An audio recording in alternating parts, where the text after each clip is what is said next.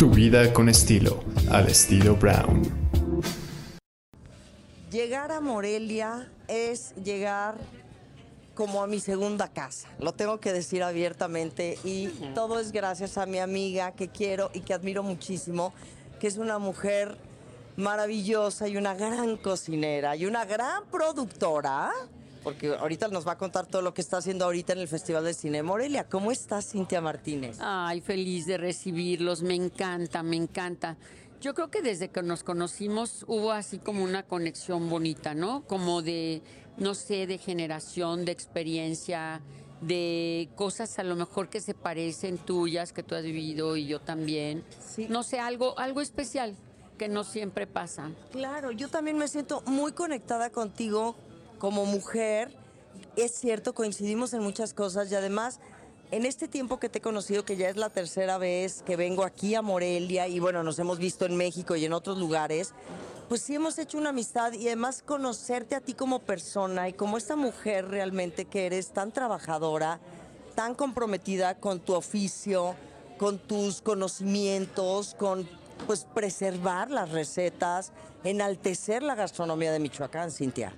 Gracias, ahora sí que es un trabajo de todos los días, porque hoy se preparó esta ensalada que vas a comer y aquí terminó el trabajo. Y en 10 minutos se prepara otra ensalada igual y, en med- y al mediodía también y mañana también y así por años.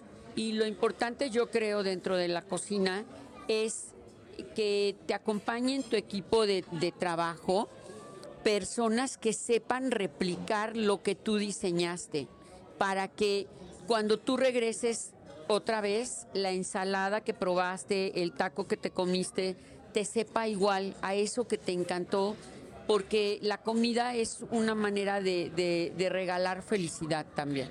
Sí, y que además, la, sí, sin duda es regalar felicidad y hay dos retos importantes, que es lo que estás mencionando, que los platos siempre sean los mismos platillos, porque a veces los comensales nos llevamos decepciones de que dices, regreso por la sopa que comí alguna vez y tal vez sí existe esa sopa, pero esa sopa ya no es la misma, o en esa ocasión no nos fue tan bien, o van variando dependiendo, como dices, tal vez del movimiento que haya de cocina y de colaboradores.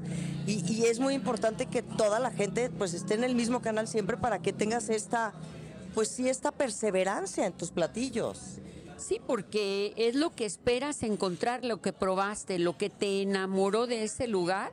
Quieres regresar y que otra vez volver a sentir esa sensación y ese sabor y esa emoción que te produjo el plato en ese momento. Sí, ahora, tú te debes de sentir muy feliz, Cintia, de, de tener un lugar lleno, siempre. Es que de veras, digo, ahorita estamos en el Festival de de Cine de Morelia, pero en otras ocasiones que he estado aquí, este es un lugar realmente memorable, es un lugar que el, turista viene siempre, o sea, se ha vuelto, se ha posicionado como el lugar aquí en Morelia, Michoacán. Trabajamos día a día para que eso suceda. Desde que abrimos la puerta, tratamos de que, de que todos estén como en ese mismo canal. Y yo creo que las mejores estrellas, los mejores reconocimientos son los que te dan tus clientes, cada persona que está sentada aquí. Mira, por ejemplo, ahorita tenemos una comensal muy chiquita, una niña, y vela cómo está comiendo, ¿no? Me emociona verla. De repente me paro en alguna parte del restaurante para observar la cara que hacen las personas cuando están comiendo, cuando prueban el, el- platillo. Híjole, bueno, esos son momentos para mí hermosos. Claro. Y luego, Cintia, digo que eres una gran productora porque realmente lo eres. Tú ah, estás muy involucrada en el Festival Internacional de Cine de Morelia, pero en otros festivales también. Y le cocinas a cientos de personas, como ahora la apertura de este, este aniversario. Bueno, perdón. Como la apertura de este festival, que es en su edición 21, le cocinaste a más de 500 personas. ¿Cómo te sientes al respecto? Ay, muy contenta de contar con un equipo maravilloso que me ayuda, porque son cientos de manos las que me ayudan, ¿no?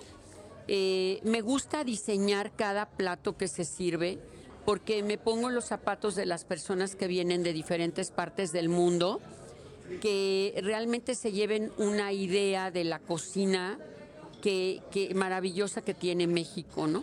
Entonces me traslado también al momento en el que cuando viajas se te olvidó el traje en encima de la cama, no llegó tu maleta, ya tienes hambre, vas a la ceremonia, a la alfombra roja. Después de eso, este, escuchas las palabras del gobernador, del presidente municipal, de todos los organizadores del festival y ya tienes hambre. Entonces, que los sabores que, que lleguen a la mesa, pues los abracen y digan, esto es México, esta es la cocina de México y de Michoacán. Claro, ahora por ejemplo en la apertura del festival, cuéntanos un poquito cómo fue la experiencia, dónde fue, qué cocinaste, en qué te inspiraste, sabiendo que vienen, como dices, estas grandes personalidades internacionales, sé que estuvo Vigo Mortensen, ahorita está por acá Judy Foster, también vino este William Defoe, Miguel Bosé, eh, este, bueno, esta mujer, la esposa de Pepe Bastón, ¿cómo se llama? Eh, bueno, mucha gente, mucho, mucho alto nivel. ¿Cómo le haces para decir y pensar esta gente que está acostumbrada a comer otras cosas, pero vienen a México justamente a eso, a conocer nuestra cultura y nuestra gastronomía? Claro, y a disfrutar del cine. Y, es maravilloso ver las calles de Morelia llenas de, de- de personalidades y de personas que admiran a esas personalidades. Pues mira, lo único que yo te, sé decir es que me emociona mucho lo que hago y cada plato es pensado. En esta ocasión eh, siempre eh, baso mis ideas en el cartel que se publica para promocionar el, el festival. En esta ocasión el diseñador del cartel pensó en Capula. Ajá. Entonces yo me traslado a pensar cómo es que bajo Capula al plato, ¿no? El capulineado en el plato estuvo presente. Traje a tres artesanos de, de Capula para que el plato en el que se comió el postre estuviera pintado, valga la redundancia, con pintura comestible. Y de hecho ahorita una amiga me comentaba que en su mesa dijo, mira, ¿dónde habrán comprado estos platos? Pero cuando cortó el pedacito de postre, vio que se, que se, se patinó la pintura, ¿no? Y no sabía que era pintura comestible. Pero bueno, fue muy hermoso. La verdad es que pienso en Michoacán, dimos un, un mole de guayaba, que la primera vez que tuve noticia de ese mole de guayaba es de una señora que lo hace en Capula.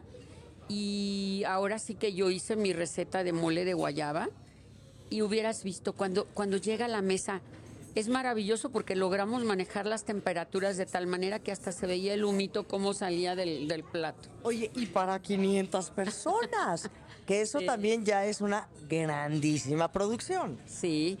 Patti Quintana, eh, que fue una gran maestra mía también, Ah, decía que no hay chef sin equipo. Claro. Porque aquel que te diga que lo hace solo, no lo hacemos solos. O sea, somos la cara, sí es cierto, pero hay cientos de manos atrás de nosotros. Claro, de acuerdo. Entonces Patricia Quintana fue cercana a ti, fue... Muy cercana, la verdad, muy cercana. La disfruté mucho, la pude abrazar muchas veces, eh, le pude ayudar a, a que escogiera lo que se iba a poner. Ay, no, fue maravillosa esa convivencia que tuve con ella algunos meses. Sí. Qué bonito. Y luego, re- regresando aquí a Morelia, es que me, me- me- me dio mucha emoción. Yo no tuve oportunidad de conocer a Patricia Quintana, pero bueno, es una de las grandes mujeres cocineras, chefs, Sí. que, que, que abrió puerta a muchas generaciones y que hoy sigue siendo un referente de la gastronomía de México. Sin lugar a dudas, así Sí. es. ¿Eh?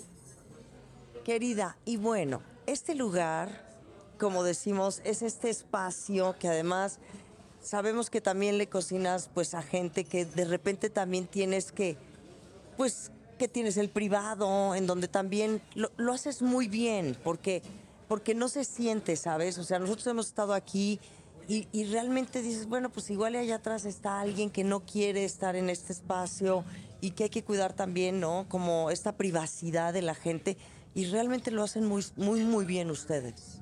Sí, fíjate que bueno, pues hemos tenido a todos los importantes que han venido al, al Festival Internacional de Cine de Morelia. y tratamos de pedirles a las personas que están a los lados que la foto se la pidan al final que dejen comer a la persona, ¿no? Sí, para que, claro. pues para que se sienta bienvenida ya a la salida, pues sí, ya así cientos de cámaras tomando Sí. fotos. Ayer, ayer platicábamos, porque además Cintia y Roberto, que aquí está con nosotros, nos han llevado y nos han recibido y nos han paseado y nos, hoy fuimos a comer carnitas y bueno, mucha cosa muy sabrosa, la verdad, y, y nos han dado una gran recepción. Y conversábamos que estabas pensando tal vez en, en algún momento de tu vida escribir un libro o un documento en donde pues realmente ahora sí que documentes a todas las personas a las que les ha servido.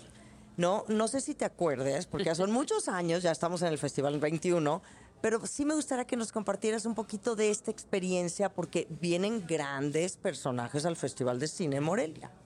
Pues sí, ahora sí que ha sido un reto muy grande y de repente también me meto como a investigar qué les gusta, ¿no? Ajá. Eh, entre las personalidades que me ha tocado atender está, por ejemplo, Al Gore, estuvo Steven Spielberg, Juliette Binoche, este, Salma Hayek, Javier Bardem, etcétera, etcétera, es- Willem Dafoe, este, Champagne, eh, Quentin Talantino.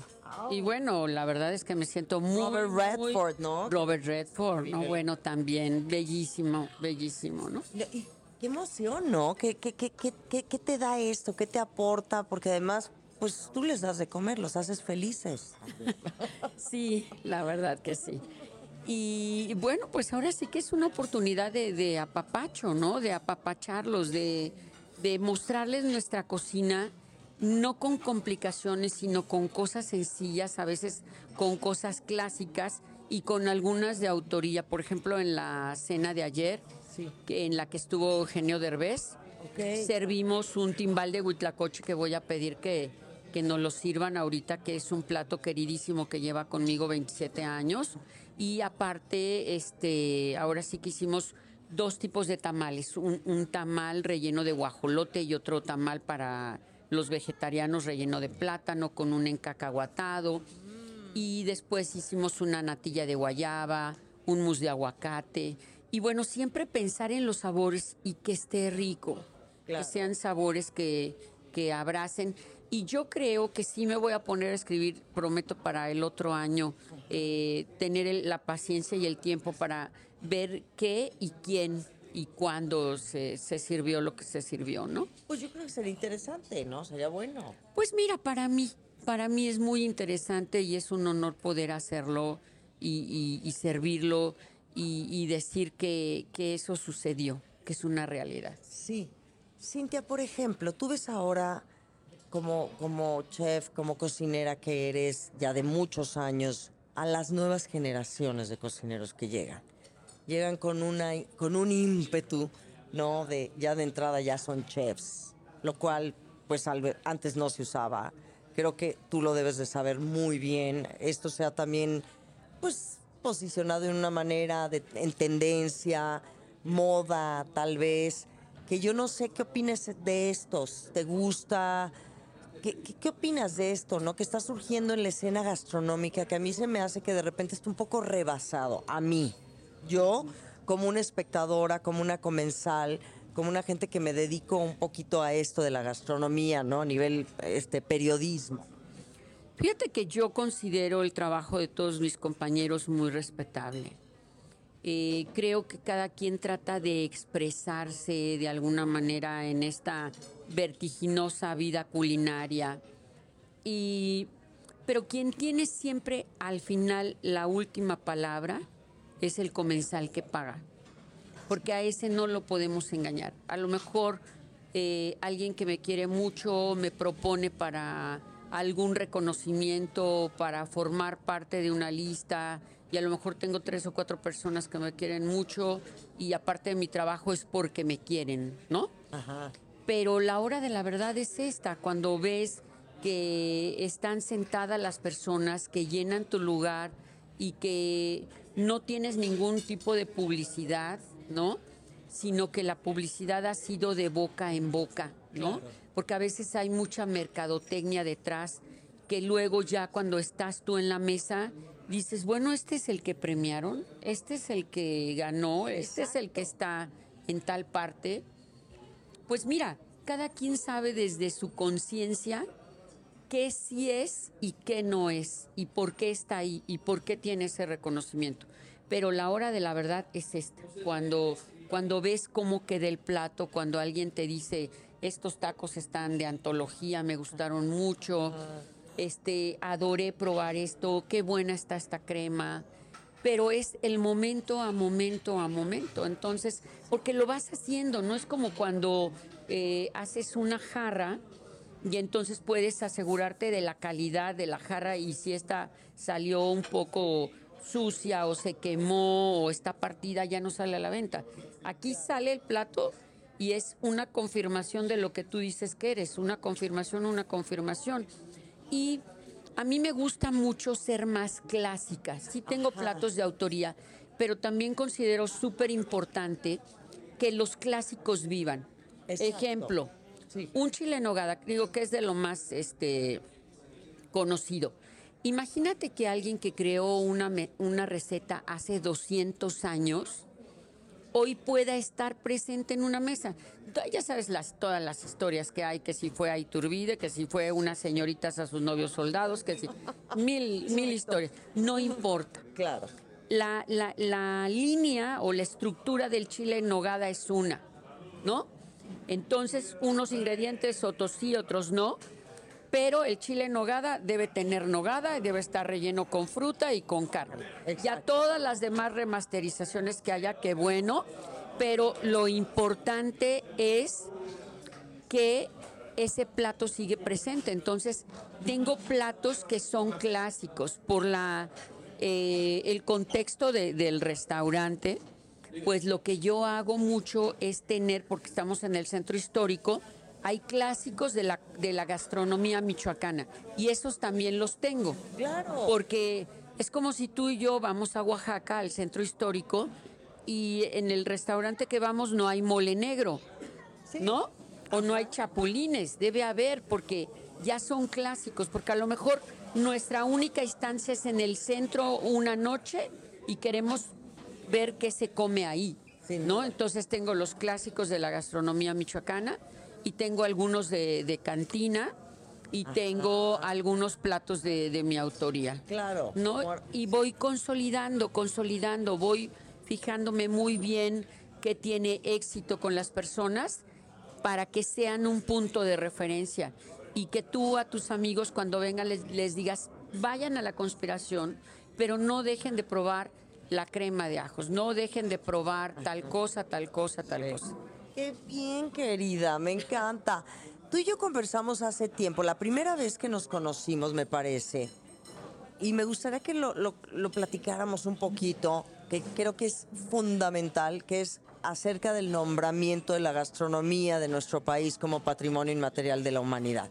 Yo cada vez que te veo, quiero hablar de esto contigo y quiero que, la gente se entere cómo se logró y cómo le ha dado un gran impulso a la gastronomía de México, porque México ya es un país gastronómico.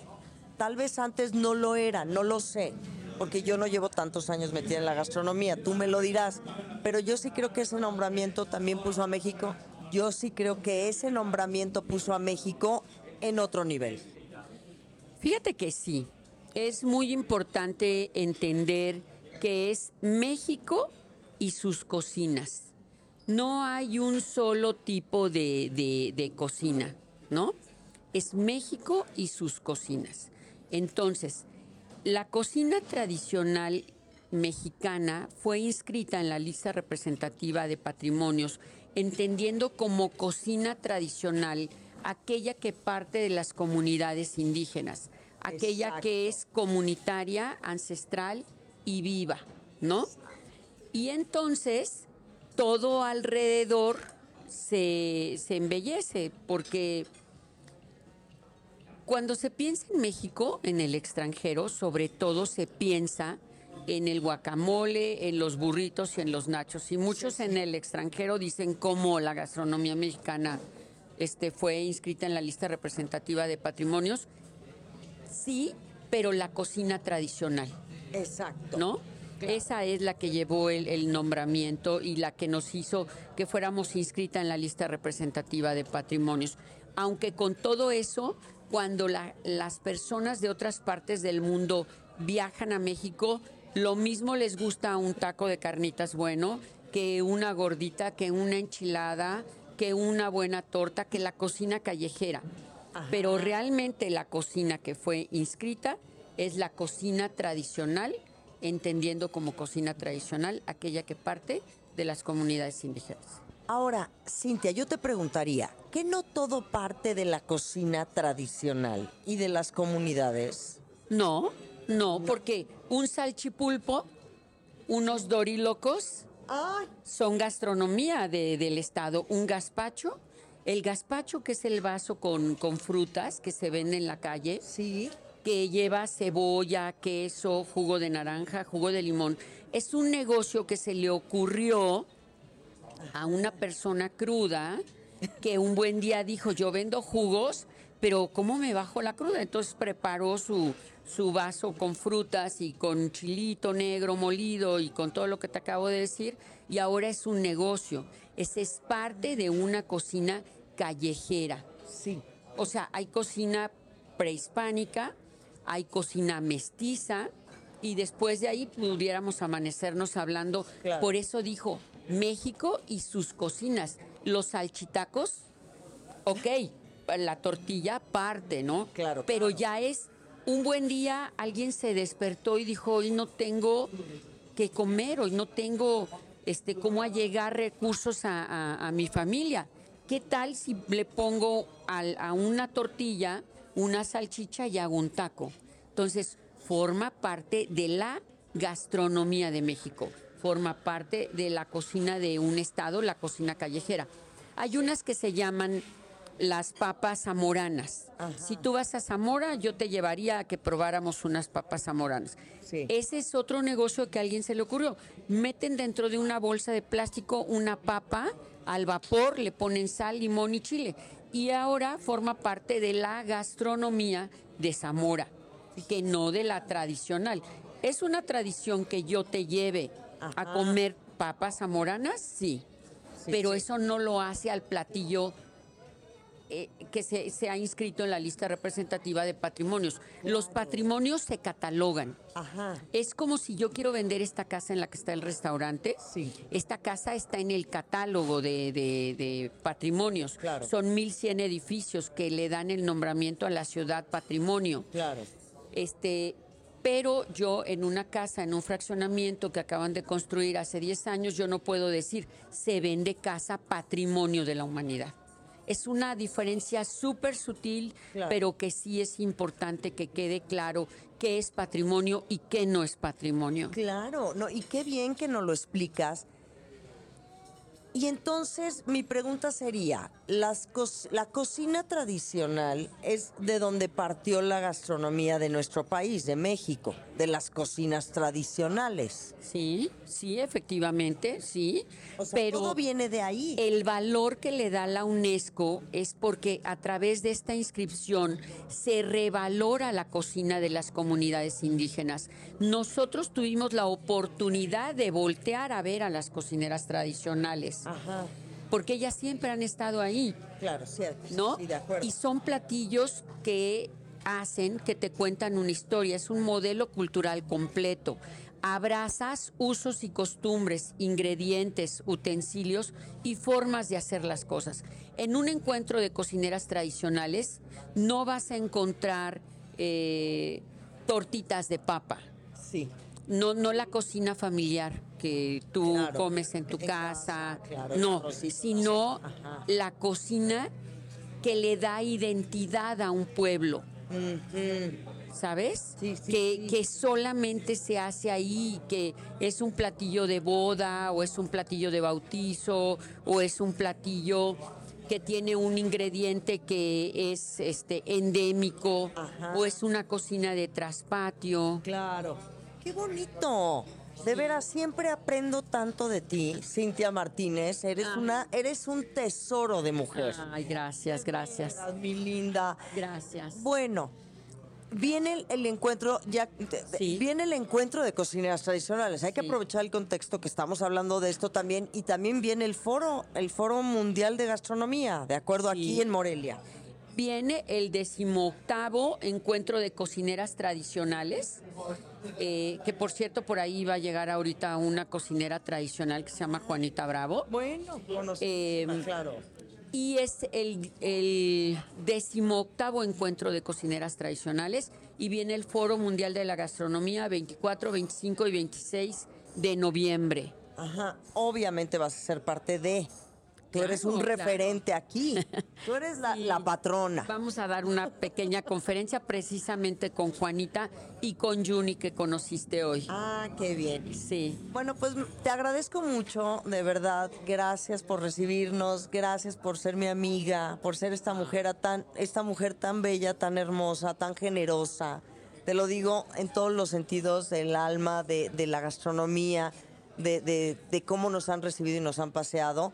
Y bueno, pues allá en México me toca, ¿eh? A mí pasearte, atenderte, llevarte a comer, a echar mezcalito, todo.